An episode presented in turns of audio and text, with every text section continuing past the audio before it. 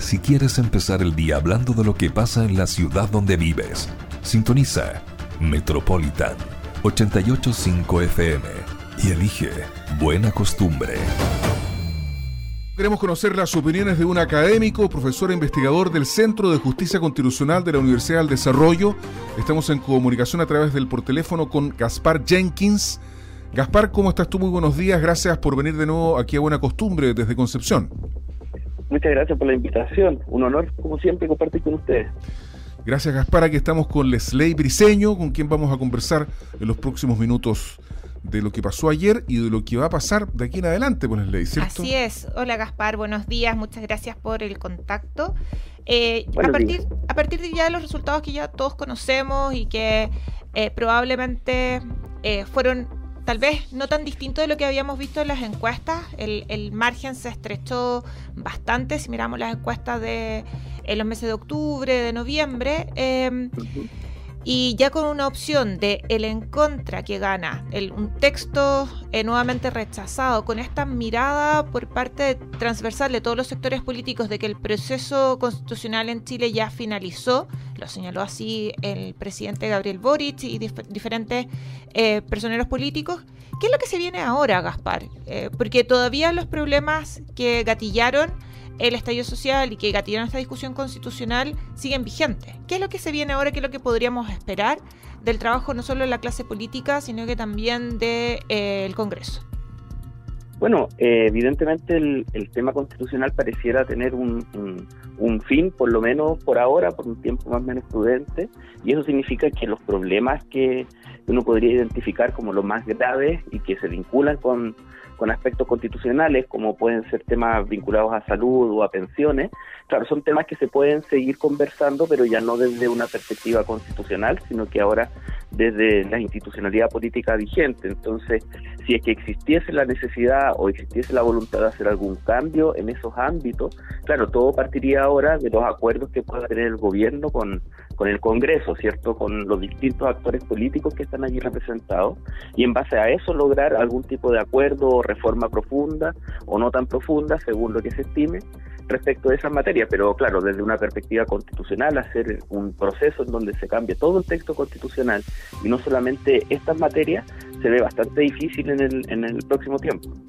Yo ayer escuchaba, ayer tarde, algunos análisis de, de algunos parlamentarios que estuvieron recorriendo la tele y había quienes decían que había que aprovechar el trabajo de la comisión técnica y que incluso planteaban la posibilidad de que este trabajo fuera un insumo que pudiera servir directamente para la creación de alguna comisión que pudiese este, plantear una reforma más o menos importante de la actual constitución.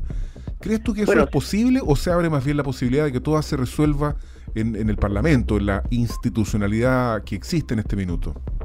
Bueno, la, gran virtud que tenía el, anteproyecto de los expertos es mm. que fue construido por fuerzas políticas que estaban en un plano más o menos de igualdad y eso obligaba a generar acuerdos transversales y si uno ve más o menos las declaraciones de cuando se presentó el anteproyecto al, al país a mitad de este año, usted podría ver eh, que la gente estaba básicamente eh, contenta, pero al mismo tiempo no tan contenta porque era un texto que gustaba, pero no gustaba a la vez, era un texto que tenía concesiones mutuas, entonces habían mm. partes que le gustaba mucho a unos y partes que no le gustaba mucho a los otros, ¿cierto? Entonces eh, era algo así como un texto que eh, generaba una o, representaba unas distintas formas de ver los temas públicos y que por ende podía tratar de eh, atraer o de representar la mayor cantidad de personas. Entonces, claro, es muy probable que eh, teniendo ese, ese trasfondo el texto del anteproyecto pueda ser utilizado en el futuro si es que fuese necesario hacer una reforma profunda a la constitución actual. Eh, pensando en que se quisiera avanzar en ese camino, ¿cierto? Yo creo que lo que va a venir ahora primero va a ser un, un, poco, un, un, tiempo un poco de descansar de, de, bajar un poco la, conversación constitucional y tal vez en unos meses más o tal vez en un tiempo más se pueda realizar un trabajo de, como ustedes plantean, de reforma constitucional, ¿cierto? Pero ya no de un cambio constitucional y evidentemente si eso ocurre, el texto de los ante, del, del anteproyecto perdón, va a ser un insumo importantísimo. Sí, ahí hay una discusión interesante que tiene que ver con los quórum. Ah, se, se, hicieron modificaciones a los quórum eh, y que era una de las grandes críticas que se le hacía al documento que se rechazó, que se votó en contra el día de ayer.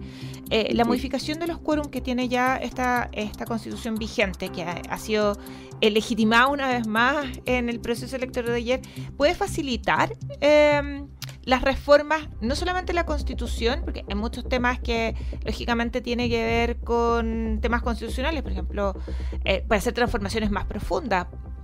Mencionar eh, el, tema de la reforma de pensiones o el tema de salud que, que, que se había mencionado recién. ¿Nos puede facilitar a la discusión política o no? Sí, bueno, hay que, hay que recordar que antes de que comenzaran los procesos constitucionales en el año 2018-2019, los quórum de reforma de la constitución vigente eran bastante altos, ¿cierto? La regla general era los tres quintos de, de, ambas cámaras, salvo algunos capítulos más importantes donde llegaba hasta dos tercios, ¿cierto? Como justamente los capítulos vinculados a derechos fundamentales como salud, ¿no? Ahí si había que hacer algún cambio al texto, se requerían dos tercios, que es el quórum más alto que plantea nuestra constitución para este tipo de de, discusiones. Pero luego, el, durante el proceso de la Convención Constitucional, eh, sobre todo cuando estábamos ya con el texto en, plebiscito el año pasado, ¿cierto? Eh, se realiza esta reforma constitucional que no solamente baja todos los quórums del texto constitucional a los cuatro séptimos, ¿cierto? Que es un quórum mucho más accesible, eh, sino que también cambia los quórums de las leyes orgánicas constitucionales, que eran unas leyes complementarias del texto constitucional que también tenían un quórum mayor, y que generaban justamente también algunos problemas algunos problemas de conversación respecto de cómo alcanzar esos quórums, ¿no? Y el ejemplo era la Ley Orgánica Constitucional de Educación, por ejemplo, en donde allí había que conseguir quórum más altos para cambiar esa norma y ahora ese quórum está mucho más eh, accesible. Entonces sí, la conversación ahora se hace un poco más transversal, el quórum ya no se transforma en un obstáculo para aquellos que quisieran realizar algún algún cambio o es un obstáculo más accesible porque el acuerdo sigue teniendo la necesidad de una, de una mayoría supra, de una supramayoría, ¿cierto? Pero es mucho más alcanzable que los que estaban originalmente establecidos en, la propuesta constitucional, abriendo por ende la puerta que el Congreso y el gobierno, ¿cierto?, pueda llegar a algunos acuerdos en esas materias. Sí, Gaspar, eh, súper claro, porque además también son temas que son, quizás los más preocupantes de la ciudadanía, eh, pensando que además eh, estamos casi a fin de año. Está el tema de las ISAPRES que pareciera ser inminente, la necesidad de hacer modificaciones. Hay una esta ley que, se está tramitando o, que se debería de entrar a, llegar a acuerdo pronto, pero también el tema de la salud requiere modificaciones probablemente eh, más profundas. Eh, la reforma de las pensiones, por mencionar solo dos, que son quizás las que más apremian en las últimas en los últimos meses de este año.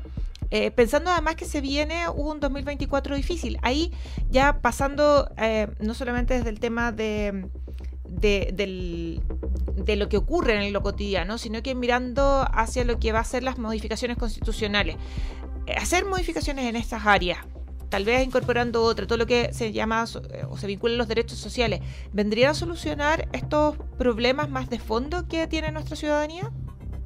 A ver, las constituciones, y ya sean en todo o en partes, no son eh, eh, varitas mágicas, ¿cierto? No solucionan los problemas por sí mismas.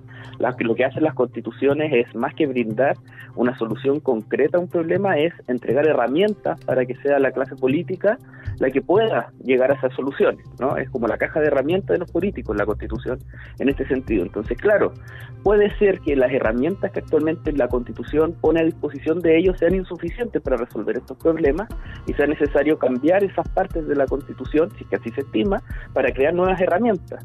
Pero esas nuevas herramientas que va a, poner a disposición la Constitución tienen que ir acompañados de muchos elementos más, ¿cierto? Desde los acuerdos políticos, desde una institucionalidad que tenga los recursos tanto eh, de, personal como financieros disponibles, ¿no? Que tenga un buen diagnóstico y por ende presente buenas soluciones respecto de cuáles son las, las problemáticas más urgentes, etcétera. Entonces, el cambio constitucional es un elemento para, si es que es necesario hacerlo, pero no necesariamente es la solución, ¿cierto? Oye, súper claro este primer eh, apronte de análisis con, con Gaspar Jenkins, profesor e investigador del Centro de Justicia Constitucional de la Universidad del Desarrollo. Por lo que entendí de la conversación, todo parece más probable que se radique, si es que hay que hacer alguna modificación, en la sede legislativa donde ese, ese, parece ser el, diagnóstico tuyo, Gaspar, ¿verdad? Bueno, sí, pareciera ser que el resultado de estos dos procesos en donde no se logra alcanzar un nuevo, una nueva institucionalidad nos obliga a, por lo menos en el tiempo más cercano, a volver a mirar a nuestra institucionalidad vigente, ¿cierto? A volver a confiar en el Congreso Nacional, a volver a confiar en el presidente de la República y esperar que ellos puedan llegar a los acuerdos que necesitamos para resolver los problemas que son más, más urgentes que tenemos como sociedad. Agradecido el contacto, Gaspar. Que tengas una buena semana. Muchas gracias. A ustedes, muchas gracias. Un gran saludo. Igual. Buenos días.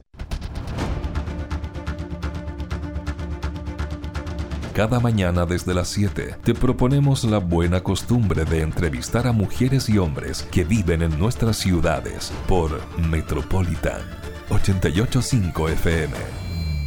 Estamos en contacto a través del Zoom con Paloma Zúñiga, ex convencional constituyente de Revolución Democrática, también ejerció como vocera del Comando del Encontra. Y es interesante conversar con Paloma por varias razones. Primero porque fue convencional constituyente y porque además eh, fue vocera de, de la opción ganadora del plebiscito de ayer. Entonces, partimos por la, por la pregunta obvia. Primero saludamos, ¿cómo estás Paloma? Ex estelar de Buena Costumbre también. Bienvenida de nuevo al programa, buenos días. Hola, muy bien. ¿Y ustedes cómo están? Yo acá más tranquila hoy día en la mañana. Me imagino, Paloma, pero, pero la pregunta es, ¿quién celebró ayer? Porque eh, lo decíamos cuando comenzaba el programa, por lo menos yo es la primera vez que asisto a una elección, a una votación más bien, en donde nadie estuviera en la calle con una bandera chilena tocando la bocina, digamos. Ayer fue una cosa rara. ¿Quién celebró ayer? No, sin duda yo creo que nadie celebró, no era un momento, no hay un momento constitucional como para, para haber celebrado. De hecho, yo creo que ayer fue un proceso más de alivio que de celebración. Lo hemos mencionado incluso antes. Eh, al menos yo, cierto, y espero que muchas mujeres Em, sentimos cierta tranquilidad de que no se haya avanzado en los retrocesos que tanto nos preocupaban de la propuesta. Entonces yo creo que más, más que un ambiente de celebración fue un ambiente de alivio, de tranquilidad y, mm, y un poco amargo, ¿cierto?, de cerrar esta etapa con dos propuestas rechazadas por el país. Somos el único país del mundo que tiene esta variable y, y yo creo que ese era como el sentimiento que había ayer en la noche. Paloma, muchas gracias por, por estar con nosotros hoy día comentando el, día después y en tu reflexión que realizabas recién apunta a un tema de mirar críticamente ambos procesos. Eh, ayer, eh, mm. tú lo señalabas, eh, no había ambiente de celebración, nosotros lo hemos comentado acá también, no hubo bocinazo, no hubo banderazo, no hubo gente gritando en la calle, y que un poco desde ya Hoy día 18 de diciembre, después de dos procesos muy extenuantes, ¿cuál es la reflexión que se puede hacer de por qué se fracasó en ambos procesos, eh, uno de los cuales eh, tú participaste? Sí, yo lo pondría en distintos niveles. Yo creo que el primer proceso eh, cometió varios errores en forma, en contenido, en el texto. Y a diferencia del segundo proceso, el primer proceso no tenía un precedente. Entonces nadie tenía un, olfato tan agudo al entender o a estar tan conscientes del rechazo que iba a ser el 4 de septiembre. Eh, se optó por eh, poner todo en una propuesta constitucional, se hizo una propuesta que abordaba todos los temas, todas las temáticas, y claramente eso no es, a mi juicio, lo que Chile esperaba, sino que algo mucho más em, concreto, ¿cierto? Expedito, una propuesta constitucional mucho más minimalista. Y el segundo proceso, eh, de una manera muy extraña, vuelve a cometer exactamente los mismos errores que la convención en distintas formas, pero en, lo estructural pasa lo mismo. Y a diferencia del proceso pasado, nosotros con el precedente el 4 de septiembre, al interior del proceso fuimos muy claros y, tratamos de eh, convencer a la derecha de que esa fórmula no iba a funcionar y que era importante que em, esta propuesta fuera este espacio común, la casa de todos y toda esta promesa que se hizo en la campaña del rechazo. Eh, nosotros insistimos desde el primer día con esa idea, con el objetivo de hacer acuerdos transversales, que no nos pasara lo que pasó en la convención. Nosotros, Unidad para Chile, levantamos la mesa de trabajo con el objetivo siempre y sin perdernos en eso de querer una nueva propuesta constitucional. Ahora, evidentemente, em, las fuerzas que tenían la mayoría decidieron usar su mayoría a su forma, eh, que fue lo mismo que pasó en la convención, y de cierta forma el resultado es igual. Chile rechaza una propuesta constitucional que no le hace sentido a todas las fuerzas políticas, que no es un acuerdo transversal, que no es una propuesta de consenso. Y en ese sentido, yo creo que aquí los grandes ganadores son los chilenos y chilenas que de cierta forma usan su soberanía y claramente le pueden decir a la clase política, no queremos esto, no nos gusta, Chile quiere unidad y chao.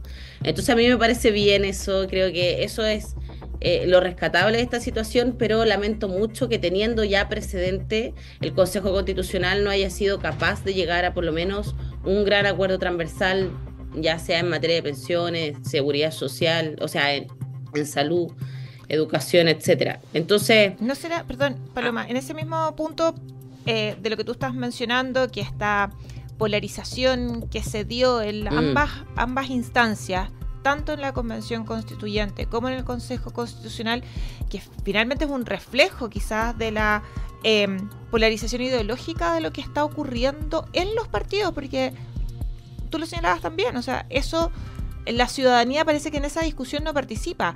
¿Por qué siguen una lógica muy de atrincheramiento, más de polarización, de generar eh, diferencias y no buscar el consenso que es pareciera ser lo que está solicitando la ciudadanía. Lo dijo en el plebiscito de septiembre del año pasado y lo volvió a decir hoy día, o sea, ayer.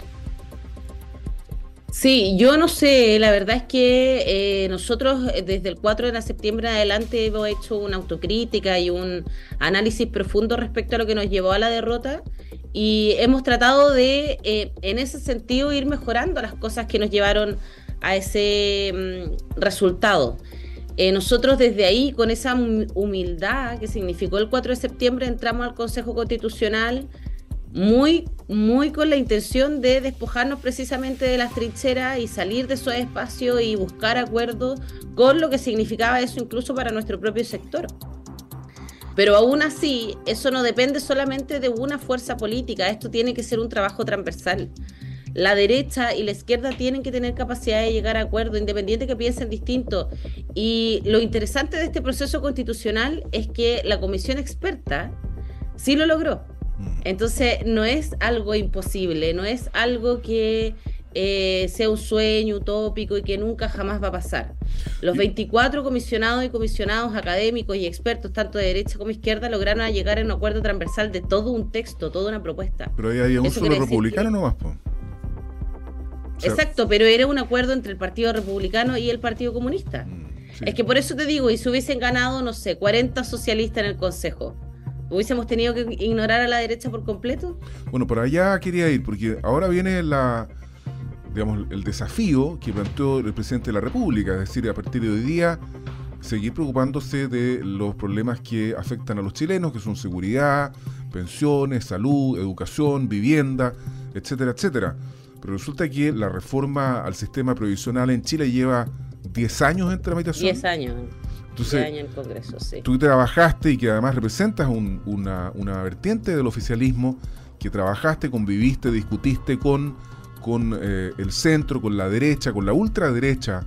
¿Crees que es posible llegar a acuerdos en materias en donde hay intereses tan eh, encontrados para que se pueda resolver el asunto provisional en Chile para que las personas jubilen con una cantidad de dinero que sea lo más cercana posible a aquella que tuvieron mientras trabajaron.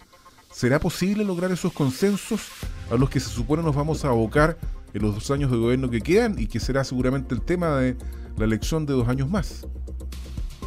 Sí, mira, yo creo eh, cuando yo estaba en la calle sentía un poco que, ah, bueno, obviamente siempre van a haber críticas frente al gobierno, pero también siento, se sentía y se discutía mucho la crítica frente a la oposición. Y em, en el fondo lo que más me decía la gente da lo mismo que en gobierne la oposición, en este caso la fuerza de derecha la ultraderecha no van a dejar gobernar a nadie porque no quieren soltar nada, porque son los ricos, etcétera, etcétera. Y yo la verdad es que creo que parte de esta derrota que tuvo la fuerza de oposición ayer y la fuerza derecha, la ultraderecha, el Partido Republicano, tienen un poco que ver con eso. Yo creo que eh, las derrotas igual son importantes para los sectores políticos ya que nos ayudan a tener humildad. Yo creo que aquí falta mucha humildad en política. Yo creo que mm, hay que tener la capacidad de ceder.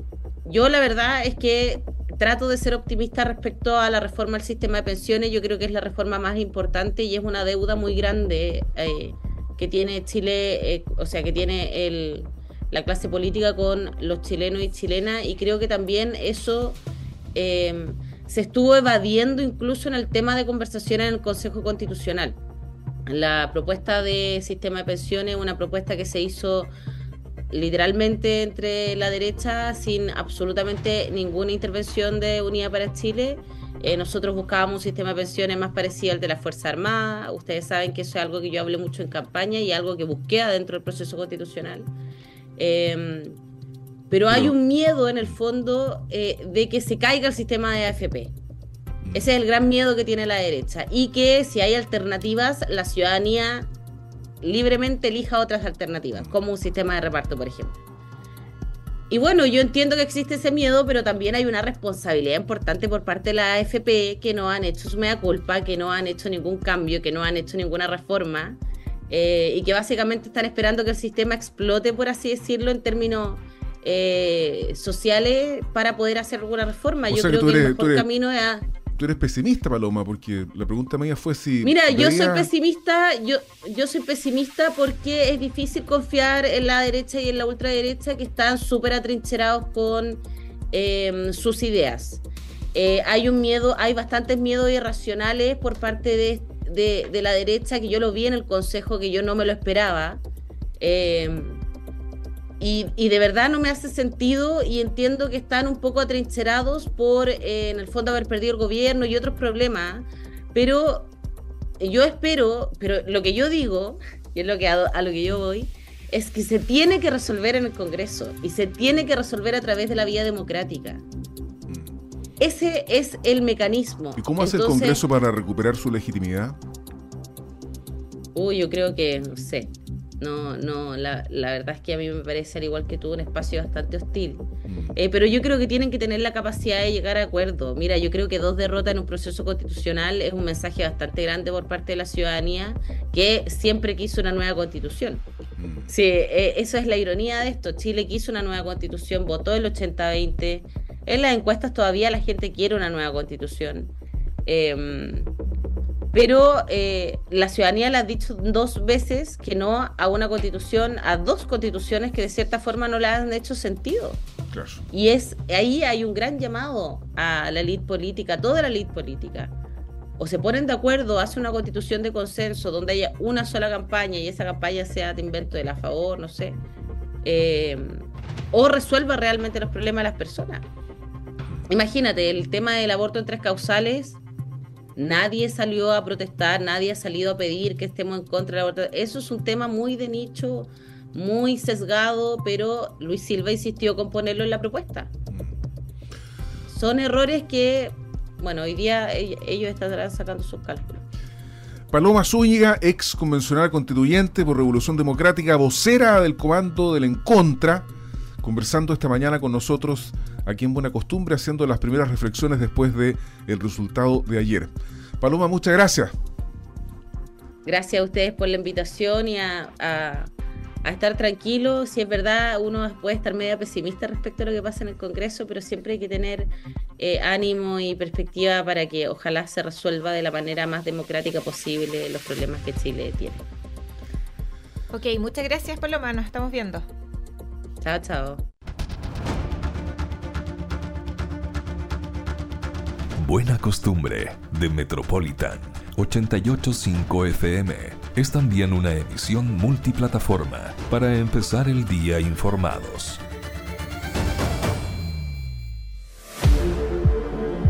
Metropolitan 885 FM. Somos tendencia.